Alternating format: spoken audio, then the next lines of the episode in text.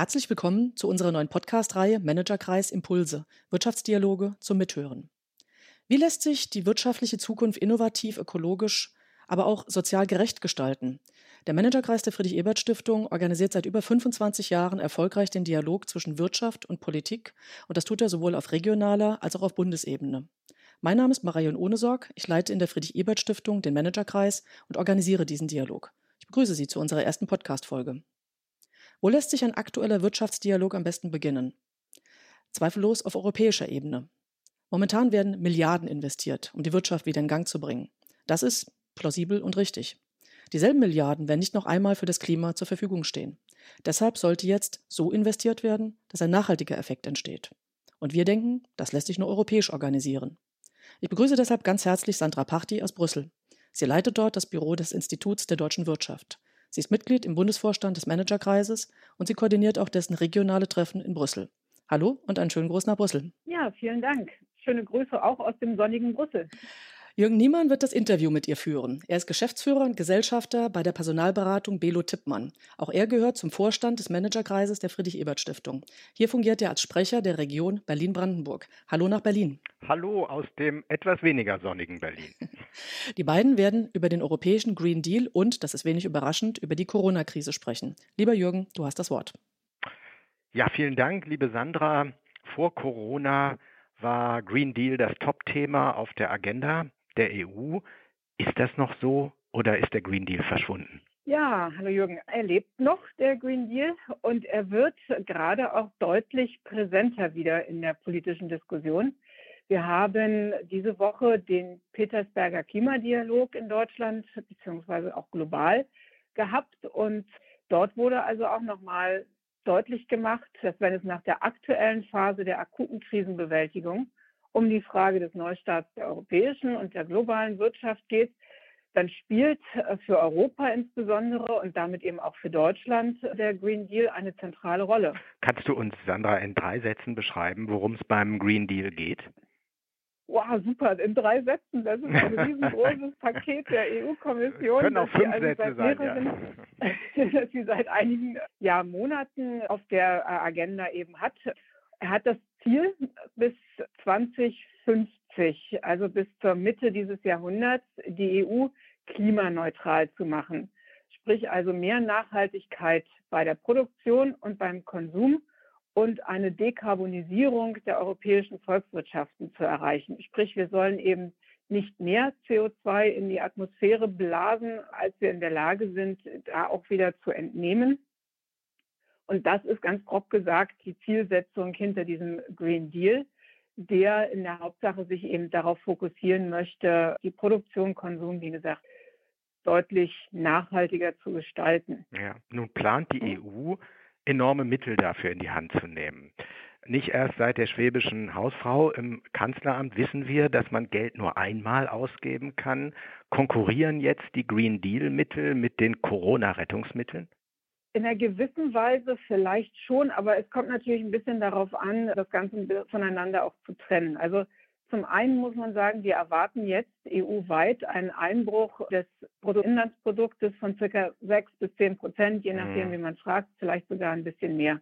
Es wird also definitiv nach dieser Krise einen Wachstumsimpuls brauchen und der sollte dann sinnigerweise ein Green Deal beinhalten, also eben mit Fokus auf mehr Effizienz bei den Gebäuden, bessere Transportkonzepte, erneuerbare Energien beispielsweise, sodass wir im Endeffekt zumindest aus dieser fürchterlichen Krise im Moment mit einer gestärkten Resilienz äh, der Wirtschaft, aber auch der Gesellschaft hervorgehen. Klar, also einfach ist es nicht. Es sind aktuell riesig unvorstellbare Summen, die da genannt werden. Die kann man, glaube ich, als normaler Mensch wirklich sich kaum vor Augen führen, was das ist. Und weil dem so ist, macht es eigentlich ja keinen Sinn, jetzt zu sagen, wir gehen wieder zurück da, wo wir vor der Krise waren, schmeißen das Geld quasi dorthin, ähm, damit alle wieder dort sind, wo der Ausgangspunkt war. Und dann in einem zweiten Schritt versuchen wir wieder Geld zu finden, um darauf hinzuwirken, ja. dass unsere Wirtschaft eben grüner wird. Also im Grunde genommen das Notwendige mit dem anderen Notwendigen zu verbinden. Nun ist Geld wichtig, Sandra, aber nicht alles. Was muss sich denn im Verhalten der Europäerinnen und Europäer ändern, damit die Klimaziele 2050 erreicht werden können? Ja, das ist natürlich immer eine sehr schwierige Frage, wenn es darum geht, die eigenen Verhaltensweisen zu ändern. Das macht sich immer nicht ganz so leicht, als anderen zu sagen, was sie denn besser machen könnten.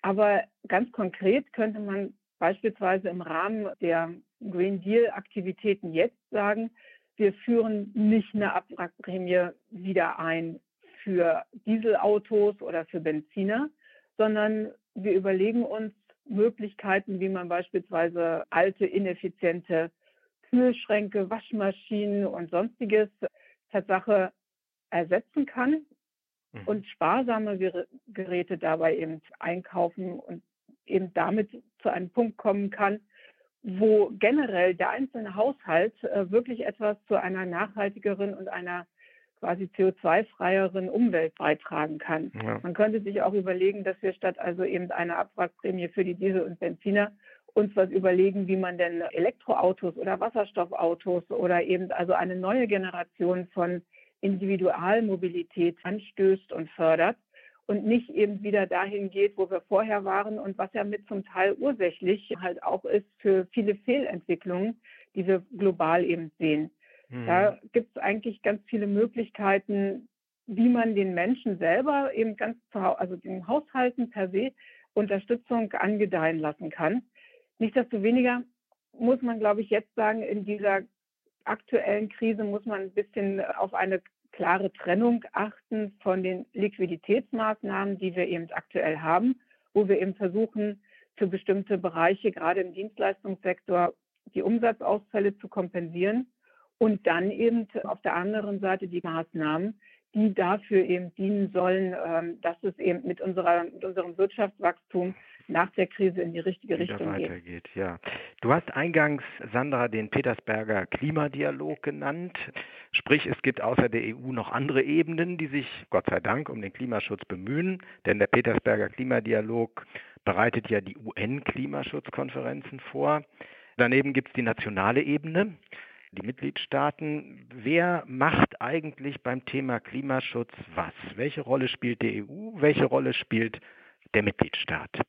Also die EU ist ja quasi diejenige, innerhalb derer sich die Mitgliedstaaten auf eine Reduktionszielzahl sozusagen verständigt haben. Sprich, also die EU sagt eben, sie möchte bis 2030 oder bis 2050 ihre CO2 Emissionen deutlich reduzieren. Es wird aktuell eben von 50 bis 55 Prozent gesprochen. Und das heißt, es ist ein EU-Wert. Mhm. Dann jedes Land innerhalb der EU hat dann nochmal eigene Ziele, die sie dann eben erreichen sollen. Aber sprich, es ist also Aufgabe der EU, darauf zu achten, dass insgesamt der Block als solcher eben auf dieses Reduktionsziel von 50 bis 55 Prozent für 2030 und dann sogar bis auf eben null kommt äh, um und bei in 2050. Mhm. Die Maßnahmen, die dabei stattfinden, müssen natürlich auf nationaler Ebene initiiert werden und auch quasi implementiert werden. Und es muss auf nationaler Ebene darauf geachtet werden, dass die auch wirklich stattfinden. Die EU kann das Ziel vorgeben, kann auch einen allgemeinen Weg aufzeigen, aber es wird dann immer wieder in der Verantwortung der einzelnen Mitgliedstaaten und ihrer nationalen Regierungen liegen, darauf zu achten, dass das auch wirklich stattfindet, weil halt auch nicht irgendwie ein Weg für alle gilt. Ne? Man kann ja. jetzt halt nicht irgendwie sagen, ihr reduziert jetzt alle eure Energieversorgung aus Kohle, wenn eben ein Land wie Polen das noch in einem großen Rahmen macht. Wir können auch nicht sagen, ihr müsst alle jetzt auf grüne Autos sozusagen setzen, wenn das vielleicht in Ländern wie Malta gar kein Problem ist. Ja. Also es gibt national na, immer wieder unterschiedliche Herausforderungen, die da eben bestehen und auf die muss man dann halt auch ja. individuell eingehen können. Deswegen eben auch national die Möglichkeiten. Aber insgesamt soll der Block als solches, soll die EU gemeinsam auf diese Reduktionsziele kommen. Und dann würde es natürlich auch Sinn machen, bei bestimmten Dingen, zum Beispiel dem Ausbau der erneuerbaren Energien, da auch sehr viel stärker grenzüberschreitend den Blick zu haben. Ja. muss nicht überall ne, links und rechts der Grenze jeweils ein, ein Kraftwerk hinbauen, wenn das eine auch einfach mit einer Leitung die Energieversorgung in dem anderen Land kurz hinter der Grenze garantieren kann. Liebe Sandra, meine letzte Frage bezieht sich, für heute meine letzte Frage, bezieht sich auf die Unternehmen. Im Vorfeld des Petersberger Klimadialoges gab es eine Initiative namhafter Unternehmen, die sich von sich aus sozusagen für ein Beibehalten der Klimaziele, der ehrgeizigen Klimaziele stark gemacht haben. Jetzt ist die Frage, das, was die EU, die nationale Ebene erwartet, sind ja auch Erwartungen an unsere Unternehmen. Hättest du als Ökonomin die Sorge, dass durch einerseits das Thema Corona, andererseits das Thema Klimazielverfolgung, Green Deal, unternehmerische Freiheiten stark eingeengt werden? Hm. Ja, das ist natürlich auch ein Knackpunkt. Ne? Wir wollen ja nach wie vor keine Planwirtschaft etablieren. Aber es wird in jedem Fall neue Rahmenbedingungen für die Wirtschaft geben. Mhm. Es gibt auf europäischer Ebene, hat man sich auf die sogenannte Taxonomy inzwischen verständigt, also darauf, was als grüne Investitionen und Maßnahmen eben gelten soll, wenn es um die Finanzierung auch von unternehmerischen Aktivitäten geht. Ja. Und äh, wir müssen halt eben sehen, wie kommen wir mit dieser, mit der Krise und ihren Auswirkungen klar. Und da muss man halt auch für die Wirtschaftsakteure einfach klare Signale setzen, sodass die sich bei ihrem Neustart entsprechend orientieren können. Wenn es deutlich ist und wirklich eben nicht divergierende Botschaften an die Unternehmen eben gibt, sondern es ganz klar ist, wir wollen eine grüne, wir wollen eine nachhaltige Wirtschaft im Ausgang dieser Krise aufbauen, dann ist das halt auch etwas für Unternehmen, dass sie sich entsprechend in diese Richtung ähm, orientieren können können beispielsweise dann eben die entsprechenden Fördergelder abrufen, damit sie in grünere Infrastruktur investieren können, äh, damit beispielsweise auch Recyclingunternehmen vielleicht ausbauen können ihre Kapazitäten und damit da eben solche Aktivitäten auch wirklich eine Anregung durch finanzielle Maßnahmen ja. erreichen. Sie bekommen hoffentlich mehr Investitionssicherheit dann. Liebe Sandra, ich habe ganz viel gelernt Vielen Dank das für das schön. Gespräch heute. Danke. Und ich freue mich auf das nächste. Ja, ich mich auch. Vielen Dank an Sandra Party und Jürgen Niemann. Das war ein umfassender Einblick in die aktuelle Debatte um den Green Deal mit ganz konkreten Vorschlägen. Sehr spannend.